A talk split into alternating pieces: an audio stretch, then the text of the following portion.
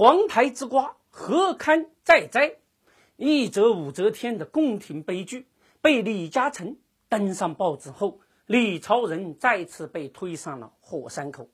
谁是皇台之瓜？谁又是摘瓜之人？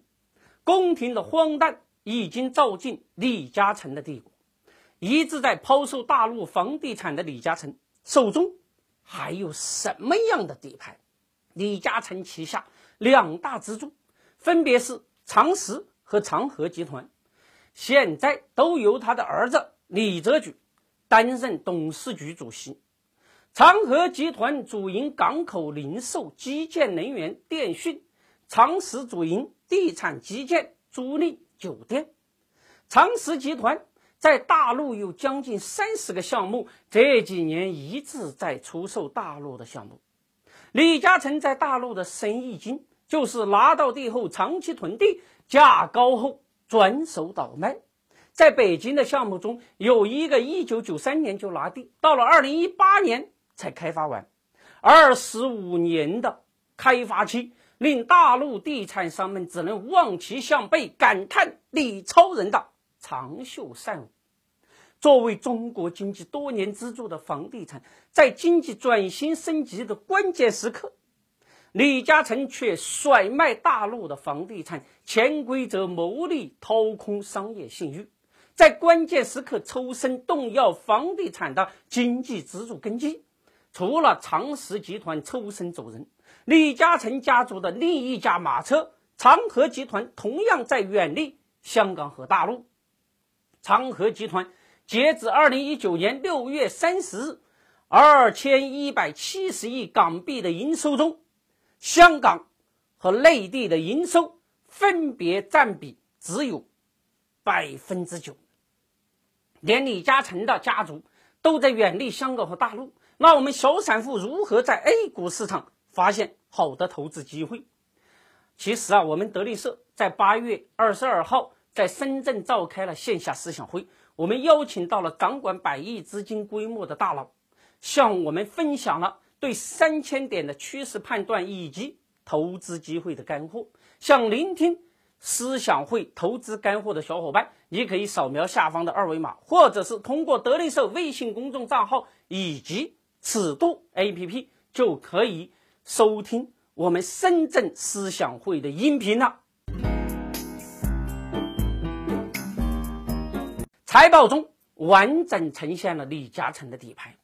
长实集团在中国地产领域套现超过一千七百亿，截至二零一九年六月三十日，营收三百四十亿港币，利润高达一百五十一点二八亿港币。房地产业务中主要集中在香港和大陆，其他地区基本可以忽略。长实集团的财报显示。香港为上市公司贡献了百分之八十以上的营收，贡献利润百分之八十八，大陆贡献度只有百分之十一。从大陆房地产套现后，李氏家族转手在英国花四百零三亿买下了百年酒吧。在李嘉诚看来，英国的酒吧比大陆的房地产更有未来。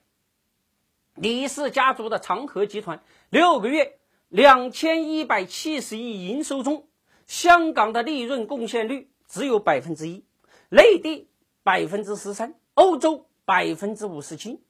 无论是长实还是长和，在香港、大陆的黄台之卦都载物可摘。在李氏家族的战略规划中，欧洲才是他们未来保持屹立不倒的底牌。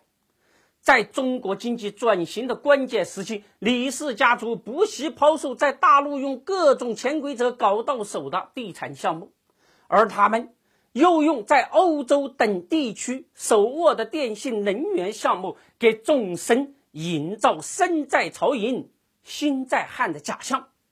不过，李氏家族在欧洲的电信项目不可能成为中国电信供应商进入欧洲等地区的保护伞。因为电信事关国家安全，交易决策之权掌握在欧洲那些手握权力的政客手上。商业的进步需要丛林中的参与者们不断优化规则，通过无数先烈与成功者共同努力，才能够形成商业文明。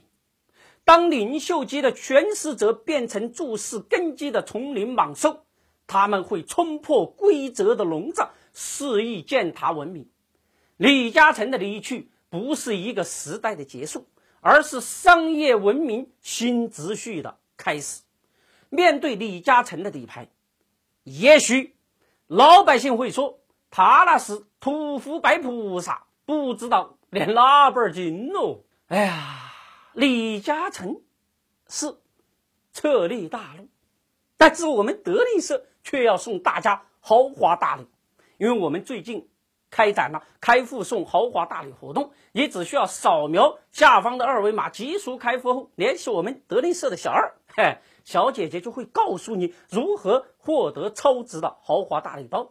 如果你已经开有股票账户，哼 没关系，可以开通第三户嘛？那你还不赶快扫描屏幕下方的二维码，赢取我们德林社的大礼包？投资有问题，上尺度 APP。投资有问题，上尺度 APP。目前各大应用商店已经上线，搜索“尺度”就能找到我了哦。